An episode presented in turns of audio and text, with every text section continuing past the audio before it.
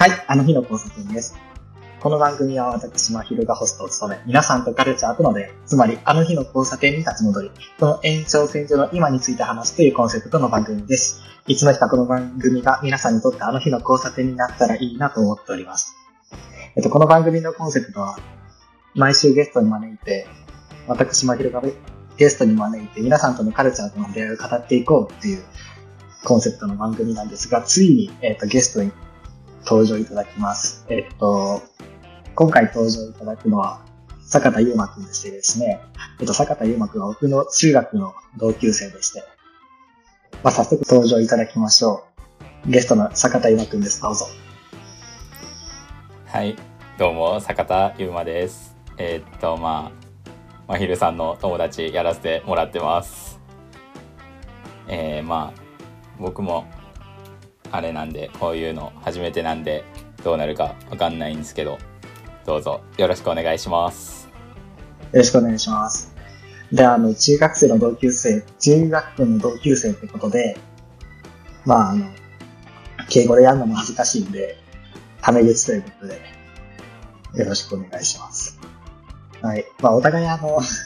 初めてなんで緊張してるところあるんですけど、えっと、今回は、今回は、えーっと、花束みたいな恋をしたを見てどう思ったっていうのと、まあ、それを見て、アイデンティティの確立、うん、説明が難しいな。うん、花束みたいな恋をしたを見てどう思ったって話をまずしたくてですね。あのーまあ、いきなり、いきなりなんですけど、ゆうまくんが、どんな人とか、今までどんな、なんていうのか、ポップカルチャーとかに触れてきたとか、どういうこと考えてきたみたいな話が聞きたいのもあるし、えーっと、あ大学生活と、えっと、まあ、将来、その先についてどう考えてんのみたいな話したいんやけど、それより先にちょっと花束みたいな恋をした話をしないと気持ちが収まらないということで、一発目、この話から始めようと思います。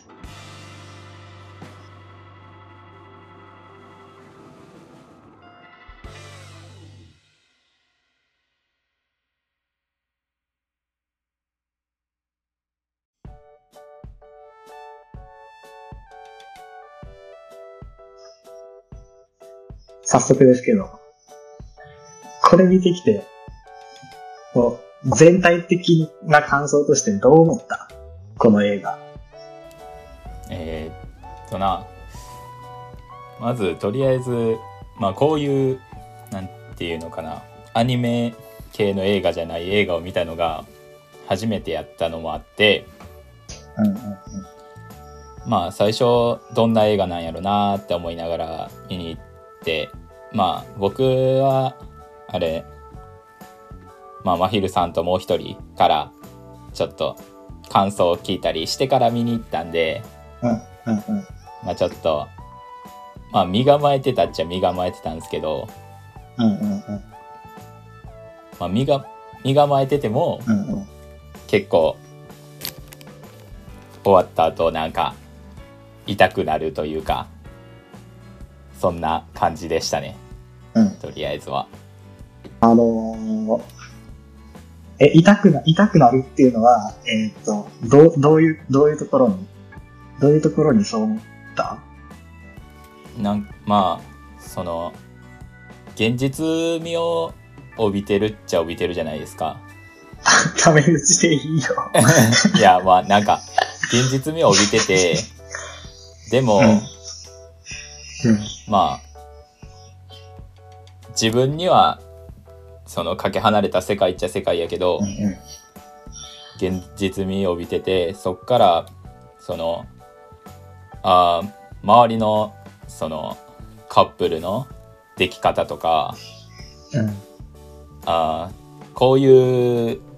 のから始まることが多いのかなとか思ったりとか。まあ自分がそのその自分がその映画とか本とかうん。作中でそれでその恋が始まってたやんかうんうん。でも自分はそんな趣味も持ってなければ何もうん。その女性と話すようなことがないからうん。まあ他の出会いもあるんやろうけどこういう出会いが結構そのうん。うん。なんていうのかな一番そのレギュラーというか。うん。なんかなってちょっと一瞬感じてしまったああ、なるほどね。で、ああ、はいはいはい。なんか、で、痛くなった、痛くなったっていうのは、その、レギュラーな出会いに感じたっていうところと関係してるってこと？そうやな。その自分がそんな出会いが今後ほんまにできるのかみたいなんとか。ああ、なるほどなるほど。まあそれもあるしまあ。え、そういう類の痛みってこまあそれもあるしあとまとうん。あだんだん話していくにつれてまあ。うん。なんやろな。まああれ作中の中の本本やったかな？なんか始まりは終わりの始まりみたいな言ってたやん、うんうん。まあ、そんなことまあ始まりもせえへんやつが考えてへんねんけどうんうん。ブログやな。何やったっけ？えっ、と、な名前忘れたけど、キヌちゃんが、キヌちゃんが、キヌちゃんがあの、よく見ていたブログで、えっ、と、書かれてたことやな。そうそうそうそうそうそう始まりは終わりの始まり、みたいな。うんまあそんなんとかも、まあそのまあ始まりがなかったら何とも言えへんけど考え出すんかなとかまあ結構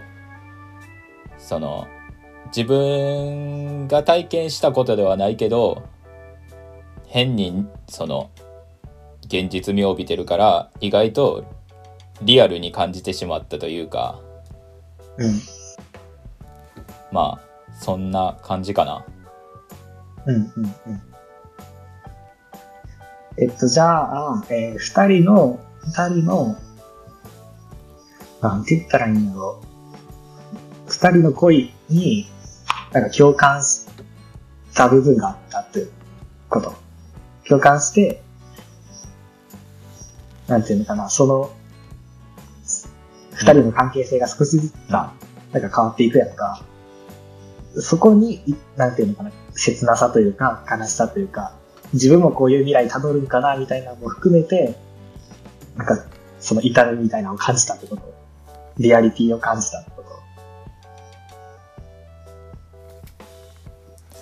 そうやなまあそのセリフとかもさ結構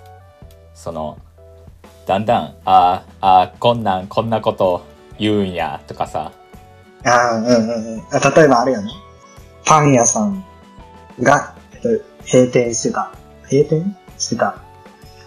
話とか、あと転職するときの話の、転職するときの麦くんの、何やっけ？それ遊びじゃんっていう一言とか、スローガンの遊び、仕事は遊びに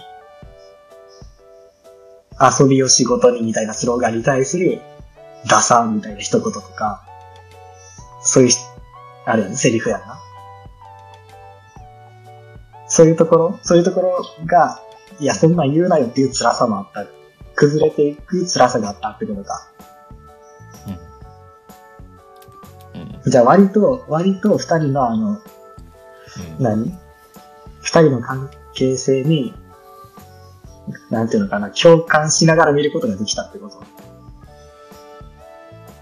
そうやなうんまあ共感っていうのもあるしうんまあそうやなはいはいまあそのそっちの世界世界というかに入り込んだ方がい楽し楽しいというかいよく見られるかなと思って見てたからうん。うん。え、じゃあさ、じゃあさ、えーうんうん。どちらかというと、例えば、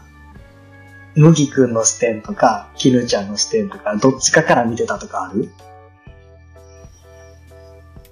あーでもどっちかって言われたら絹ちゃん視点の方が多かったかもしれへんああ、なるほど、なるほど。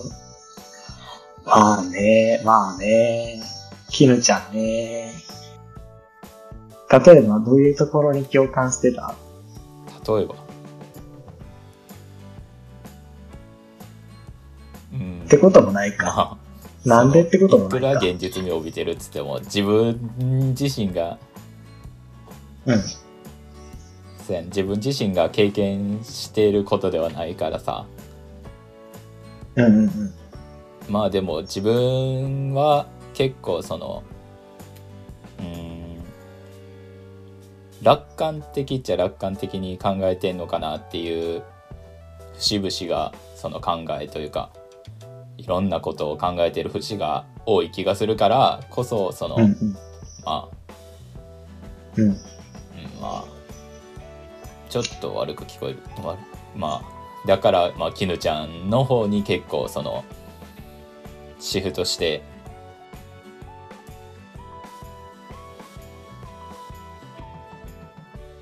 ああ、はいはいはい。性格が、性格が近かったってことか。うん、なるほどね。実写映画をさ、そんなに見ることがなかったって、今まで映画館で見ることなかったし、うんって言ってたし、家でもあんまり見ることなかった。あーまあたまには見てる時もあったけどはいはいはいはい。まあ大抵その親もいれば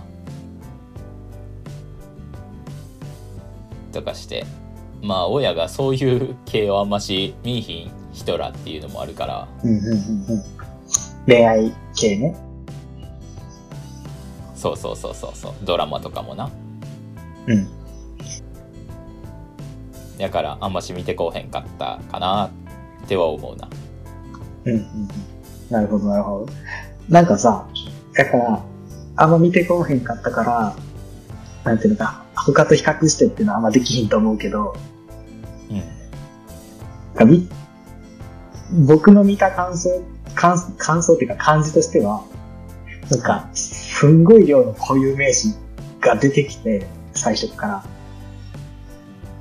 だからそれに圧倒されたんだけど、えその辺って何か感じることってあった？何も思わへんかった。固有名詞の羅列に関して。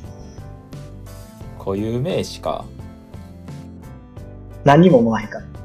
から何も思わへんかったって言うんやけど、そこ気になって、そこ僕が結構、なんていうのかな、この映映画を語る上で、僕にとってはすごいキーワードやったから、そこ聞きたいんやけど、その羅列に対して何か思った？なんか思った？いや別に何も思わへんかったら何も思わへんかったでいいんやけど。まあそのかん考えたこともなかったな。ああ、はいはいはい。なるほどね。じゃあ逆逆に、その出てきたさ、あの、バンドミュージシャンとか、うん。あの、あと誰が出てたっけ？あ、作家？作家とか、音楽のな、曲名とか、うん。あの辺出てきた言葉って知ってるものあった？うーんまあ作家さんはあんまし知らんかったかな音楽の人たちはその名前は聞いたことあるよみたいな。人たちは何個かはあったかななるほど、なるほど。えーっとね、いや、そこが、その、固有名詞の羅列で、ちょっと僕は、なんていうのかな、心を粉砕されてしまって、内容入り込めへんかったっていう経緯があるから、なんかそこの話すごい聞きたいんだけど、なんか、好きなもの、あのさ、麦くんと絹ちゃんって、うん。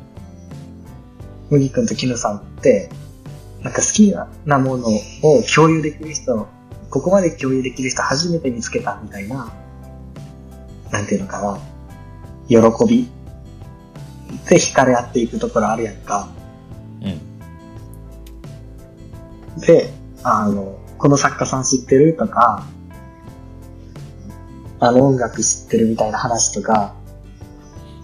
そういう、なんていうのかな、い共通の、共通の好きなものみたいなのをうん。言い合ってる姿みたいになって、なんか、なんていうの、こういう、こういう出会い羨ましいなとか、こういうのってスタンダードやろうなって感じたか、うん。ちょっと、ちょっと見てられへんと思ったか、なんか、なんか、そこに関してなんか思った？いやーそのまあ見てられへんとは思わへんかったしうん。どちらかというと俺はほんまにさっきも言ったけど結構そのスタンダードなんかスタンダードなんかなみたいなのは思ったしやっぱ趣味とか合うものがあった方がその人と会話が結構できるからやっぱそういうのってその自分のその表すものとして結構必要となってくんのかなとか思ったりもしたし。うん。なるほどね。あ、それはあれか、さっき最初言ってたみたいに、なんか、自分はこれにめちゃくちゃハマってるみたいなものがないからこそっていうのもあるってことか。そうそうそうそうそうそう。ああ、なるほど、なるほど。じゃあ、なんか、この映画を見た立場として、僕は、あの、んいろいろ、たくさんハマってるものがある人間として、で、そのハマってるものに、いる、なんか支えられてる。それで成り立ってる人間として見たし、うん。ゆうまくんは、なんかそういうものがないまま、なんていうのかな。好きなものとかに支えられてるっていう経験がないまま、えっと、ない状態で映画を見たってことか。だかそうそうそうそう。らそこで結構なんか、その認識の差みたいなのが多分生まれてて、うん。なんかまさに、まさに、なんか聞きたい面白いところだと思うけど、えっとね、えっとね、その、さっき言ったみたいに、僕この映画見て、なんか、心が粉砕されたの。で、それが、まあ、この、この回のタイトルにもあるみたいに、その、アイデンティティっていうものについて、なんか再び考える作品になったなっていう意味で、ちょっと、心がやられたんやけど、その話、その話行く前に、なんか、この二人の、物語の話もう少ししたくて、あの二人がすれ違っていったというか、まあ、最終的に別れるわけやんか。うん。それ、それって、それって原因どこ、どこにああったと思う？なんか、原因か。どこにあったんやろうなっていう。まあでも、要素要素で、要点要点でうん結構あったかなって思うし、例えば、その、まあ、その絹ちゃんの両親とかまあからのまあ仕事就職しなさいっていう圧力とか、圧力って言ったらあれかもしれへんけど、まあとかもあるし。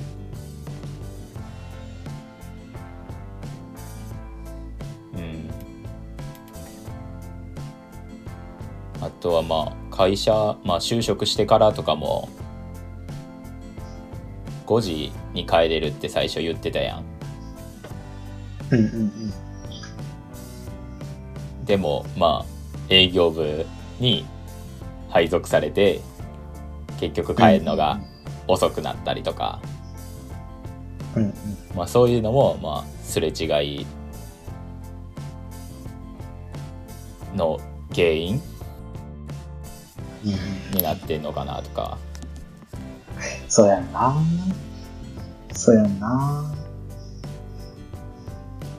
なんかさ、うん。なん、なん、なん、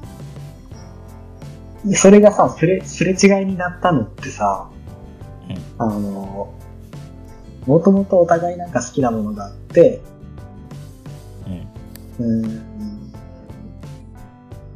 なんか、同じ共通言語を持ったっていうことに、惹かれ合ってたやんか。うんで、僕の記憶違いやったら、なんかこれあれなんやけど、思い返した限り、キヌくん、キヌくんじゃないや、キヌさんのうん。ここが好きとか、麦くんのここが好きみたいなのって、あんまりなくて、例えば性格とか、っていうところ、こういう性格が好きみたいなところってあんまりよく考えたら描写されてなかったなと思って、ああ確かに。などちらかというと、なんていうの、話があったっていう一点張りというか、そうそうそう。で、その、何？さっき言ってたみたいにさ、次第に仕事を、えっと、ムリー君が就職して、すれ違っていくやんか。お互いのなんていうのかな、生活スタイルとか、考え方とか、仕事感もすれ違っていくやんか。そうやな。だからそこですれ違うのってなんでないのって考えたが、うん。なんかそもそも二人って、二人の何が好きっていうのを共有してないし、分かってないんちゃうかなって思ったよ。おーてかそういう描写がなかったよなーって思ったよ。思い返したら。確かになそうそう。で、その、結構口論になる中で、なんか漫画も途中までしか読んでないし、ゼルダもや、やってないし、うん で、なんやっけ、舞台も見に行けへんし、みたいな話をしてるときにさ、うんうんあ、麦くんがね、麦くんが見れへんし、できへんし、読んでないし、みたいな話をしたときに、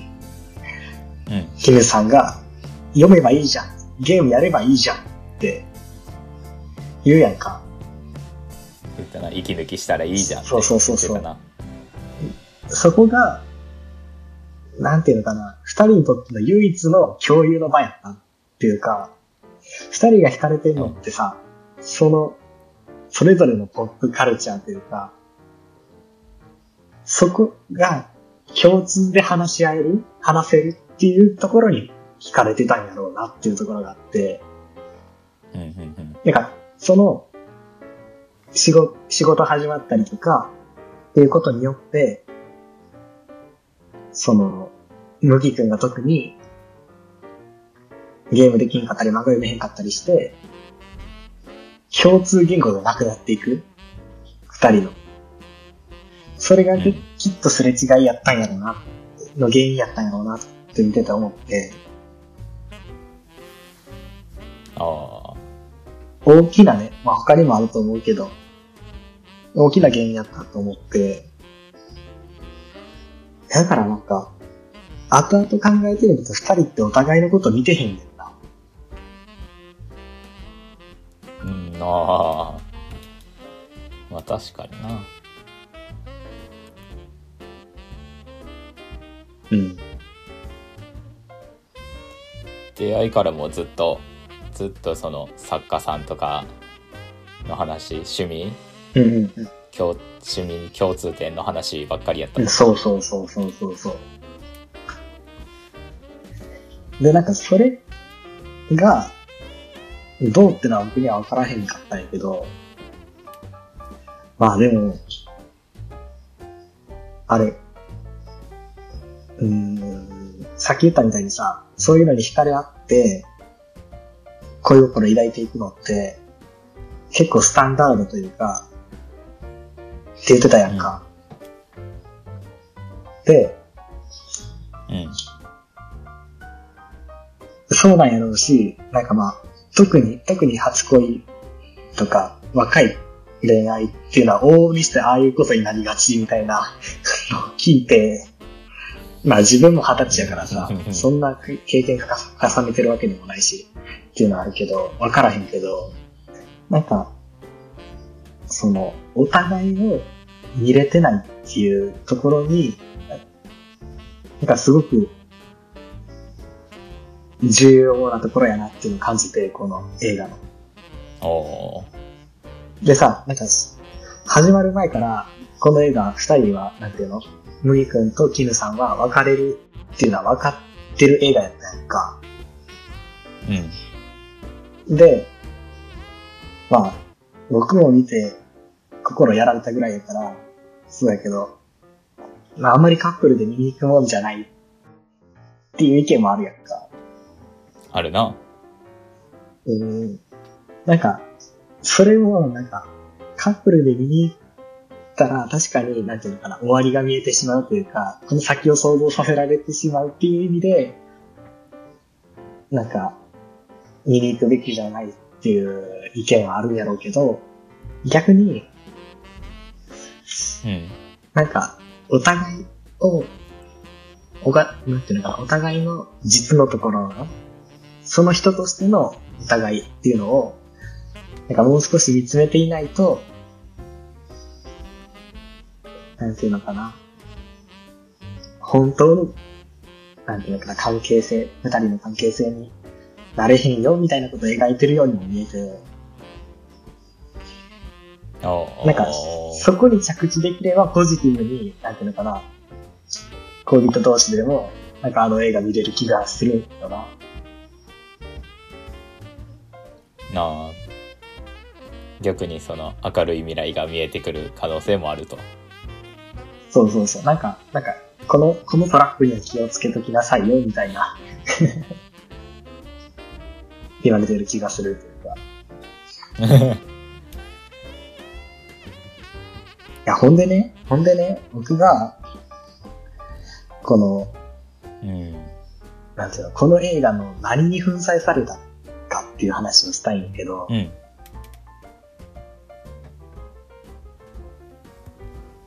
さっきさ、何二人は共通の、なんていうの、好きなものを見つけて、それについて話すことができたみたいな話してたやんか。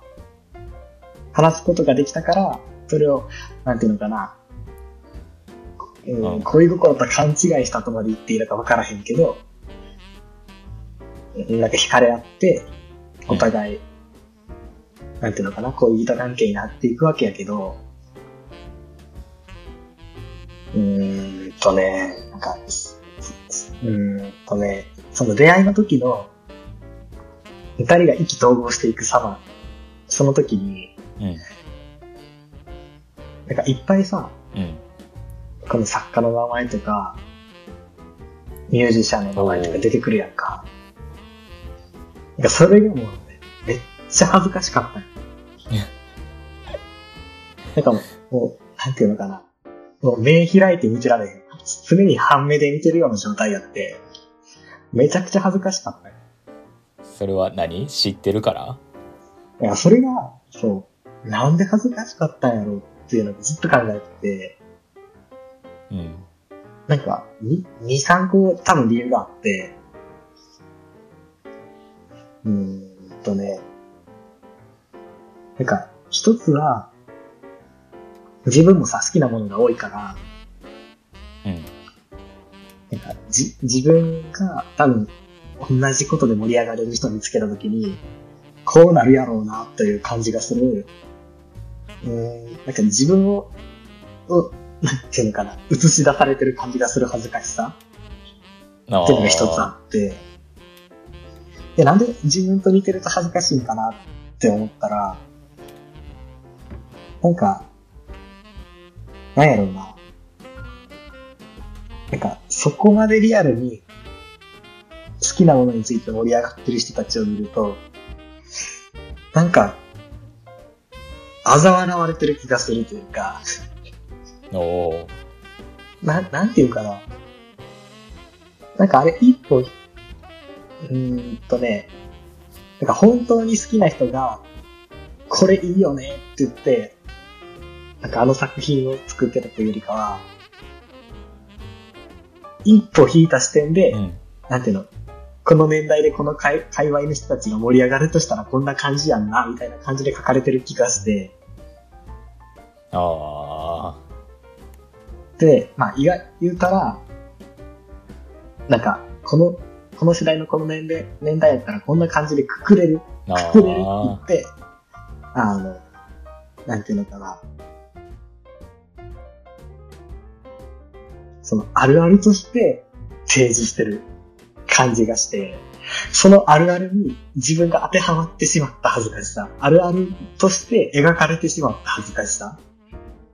みたいなところがあって、そう。うわ、もう恥ずかしいって。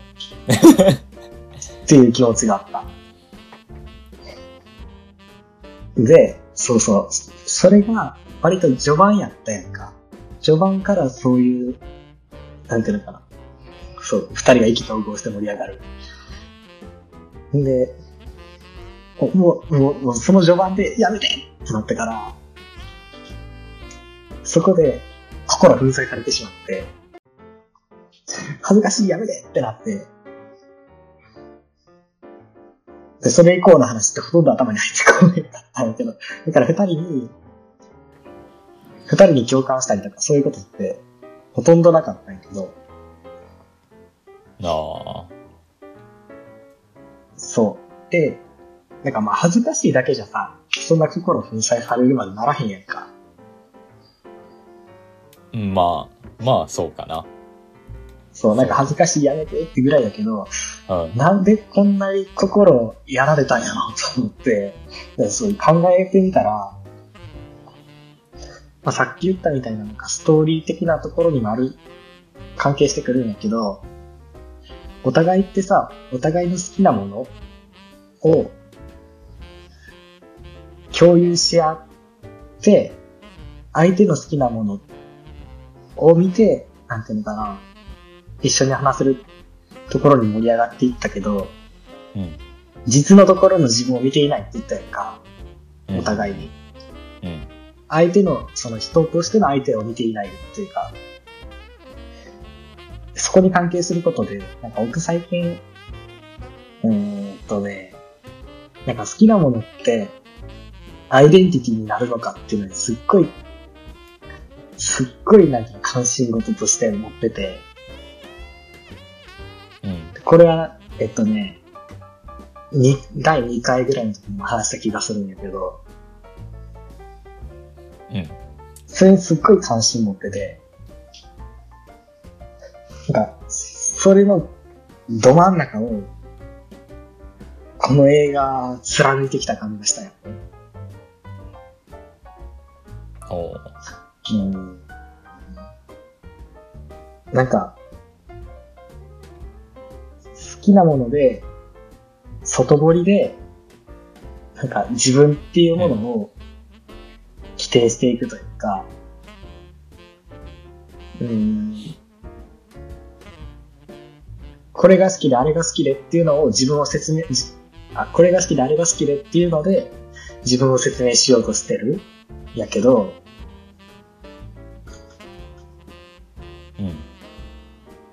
お、うん、乃木くんも金ちゃんもなんかそういうところがあったと思うんやけど、そうやな。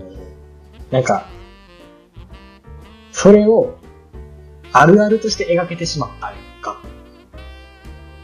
おうあるあるやねん。だから。ああいう人たちっていうのは。うん。つまり僕っていうのはあるあるやねん。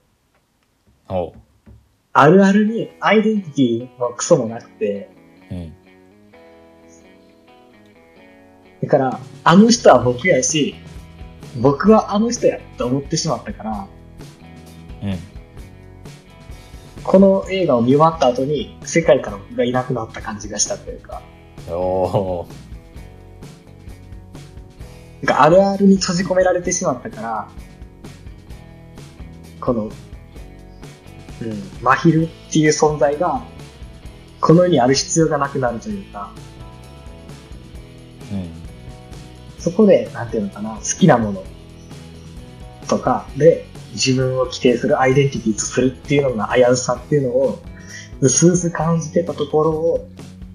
まざまざと水戸黄門じゃないけど、見せつけられた感じがしたね。目の前にか掲げられた感じがしたというか、自分のアイデンティティって、どうや、どうやって説明するんやろどうやって規定していくんやろあ、な。あ自分のアイデンティティか。うん。うん。まあでもまああるある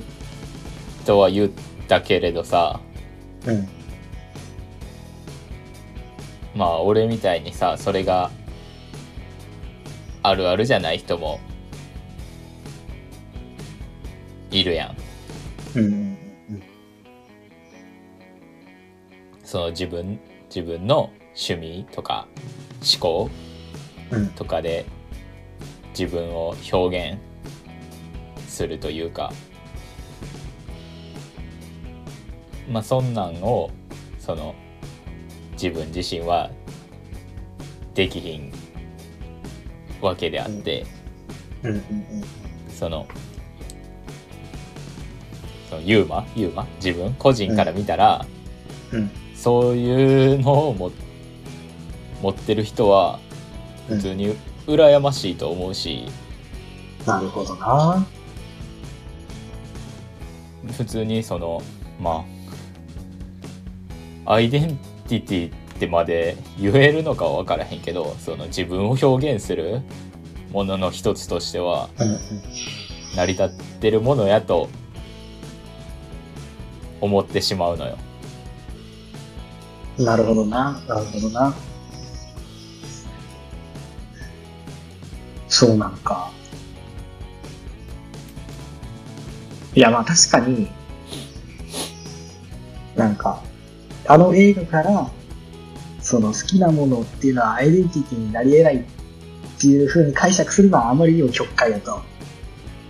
ただ単に、あれは、お互いのことはあんまり見れてなかったよねっていうところかなと思ってるから、その、好きなものはアイデンティティになり得ないっていうのは極快だなと思うけど、うんとね、うんそう。だこの疑問に、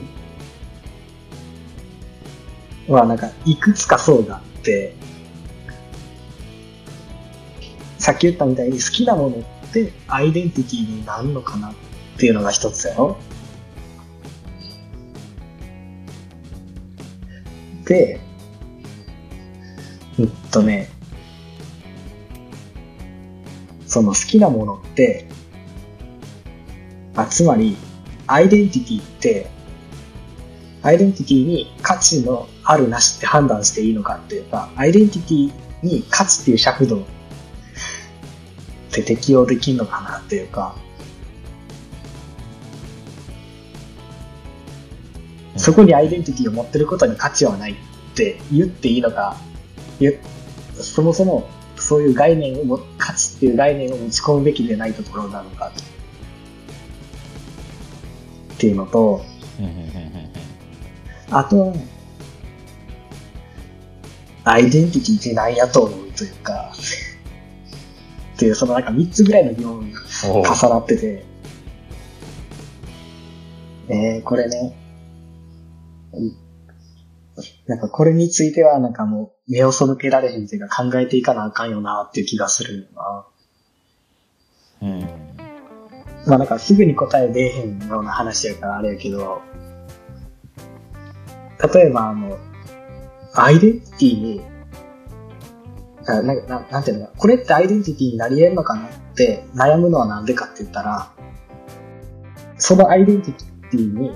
価値があるかどうかって考えてしまってる自分がいるからってことに気づいた。ほうほうほうほうほだから、例えば、ね僕、バンプオブスキーとか好きやし、あの、マーベル・シネマティック・ユニバースとかの映画シリーズとか好きやし、ラジオ好きやし、っていうので成り立ってる人間で、で、まあ、特に今大学生で、しかも大学1回生で、あの、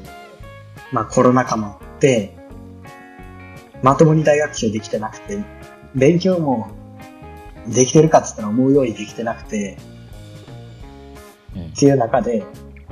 ほとんど自分を占めてるのって今言ったような映画だったり、音楽だったり、ラジオだったりするわけね。で、そこで、今、この、マヒルっていう人間は、確立されてて、なんとかこの地球上に立ってて、で、うーんとね、うん説明するのが難しいんだけど、なんか、それってさ、全部、全部この僕の中にある好きっていう気持ちやったりとかするわけやんか。うん。うん。自分はこれで成り立ってると思って、自分は、なんていうのかな、めちゃくちゃ映画も音楽もラジオも好き。で、生きてるけど、うーん、なんか隣の人にとっては、僕が何を好きであろうが、それをどれだけ好きであろうが関係ない話で、うんうんうーん、なんか、しかも好きっていうものってさ、何も生み出してないやんか。うん。ほう。うん。ただ好きなだまあけというか、そうだな。何も生み出してないか。なんか、そこに、なんか、ただ享受してるだけというか、エンタメを享受してるだけの人間に価値はあるのかと思ってしまったというか、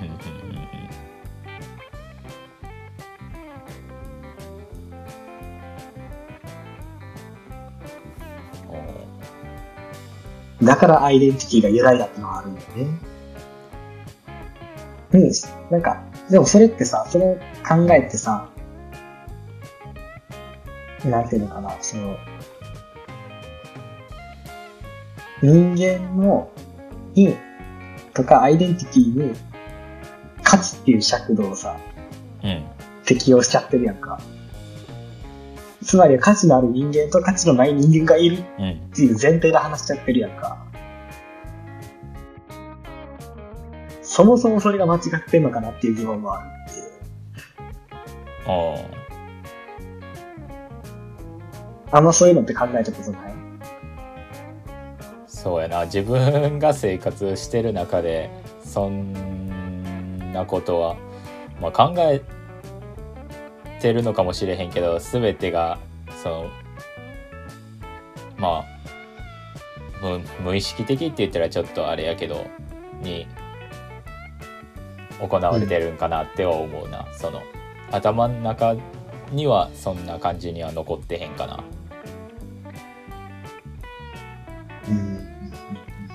そうな。いや、このね、この映画見て、でもその、でもあれやんなんか価値うんうん。なんかさ決めじゃあ価値って何って価値なんか決めたらさそんな人それぞれまあ好きの尺度が違ったりとかさそんな好きや好きやけどそんな詳しくはない。とかでそれを価値やって言われてしまったらさそんなん上とか下とか優劣なんて決めにくいやん。そんな。うん。そんなんで決めてしまったらそれこそだ誰がそんななんていうの？アイデンティティ自分を表現できる？自分を表現できる人間なんている？みたいな感じにうん。なってしまわへんと思って、なるほどな。だからあんまり、なんていうの？うーん。その、例えばアイデンティティに価値のあるなしっていうのはないよなってことやんな。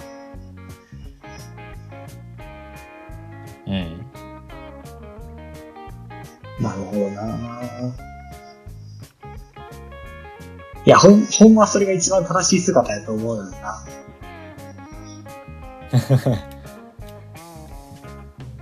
ってことは、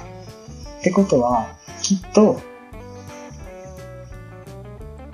なんていうの、自分、自分に価値を感じ、僕は自分に価値を感じてないってことやから、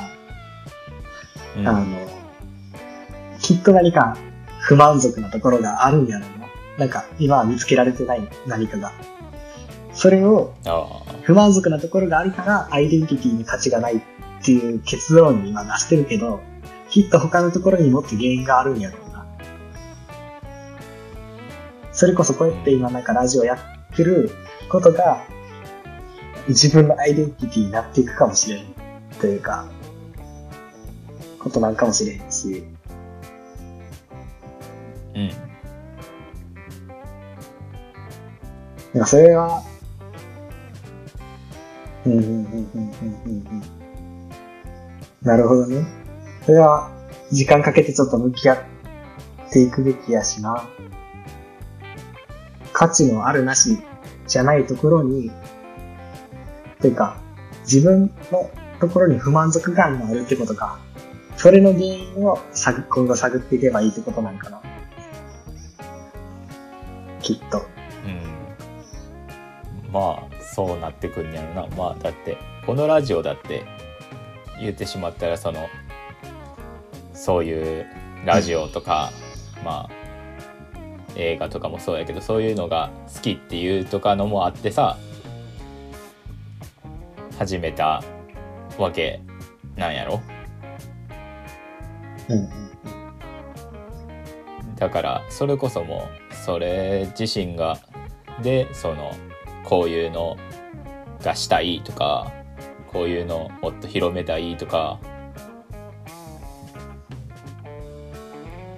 まあそういうのはそういうので普通に自分を表現するものとしてはさ一つとして成り立ってるものであってさ、うんうん。まあなるほどね。まあ、やからこそこのラジオでな、まあ、いろんな人これからゲストで呼べたら呼んでいくんやろうけど、うん。うんうん。まあ、そこで見つけていくしかないのか、その、まあ、その人らの、まあ、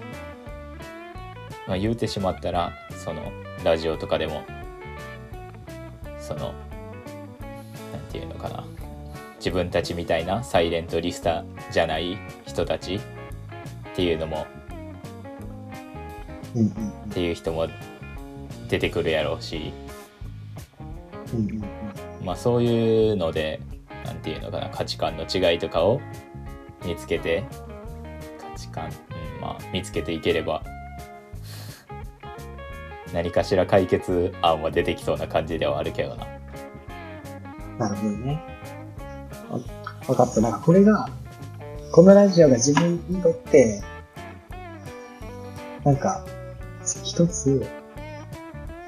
アイデンティティになり得るかもって思ってる理由は、なんていうの、さっき言ったみたいに、好きなだけじゃ何も生み出してないって言ったやんか。うん何か生み出すってところに自分はちょっと重きを置いてるんやなってことがちょっと分かった。あ今の会話で。あ なるほど、なるほど。じゃあ今回は、花束みたいな恋をしたを見て、まあその感想から、アイデンティティの確率ぐらいの、確率ってどう、どうなの？みたいなところまで、まあなんとか話したのかな？話せたでしょ じゃあ一旦今回は、この辺りで締めさせてもらいます。はい。いや、ほんまはね、ほんまはゲスト出てもらったら、最初は、なんていうのかな、今好きなものから、うんと、その興味、それを好きになったきっかけとか、興味って、一体どこから来たのっていうのを辿っていって辿っていって、それこそこの番組タイトルになるあの日の交差点みたいな、ところまで辿った話を聞くっていうのが一番最初にやるべきなんだけど、いやもう、この花束みたいな恋をしたのインパクトが強すぎて、それすっ飛ばして話しちゃったから、次回以降は、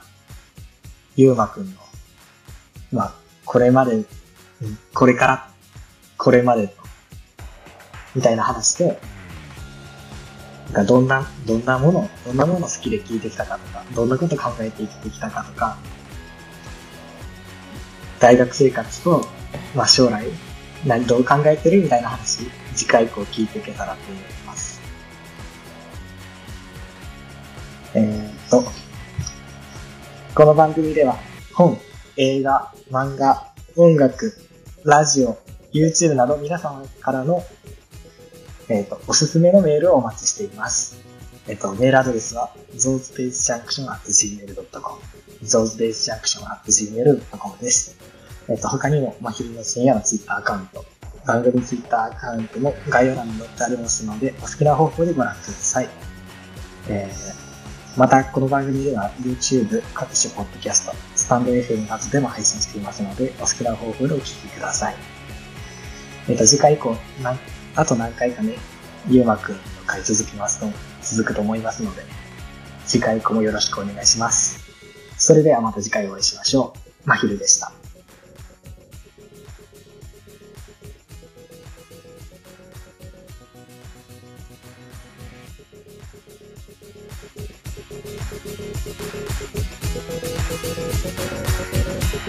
Música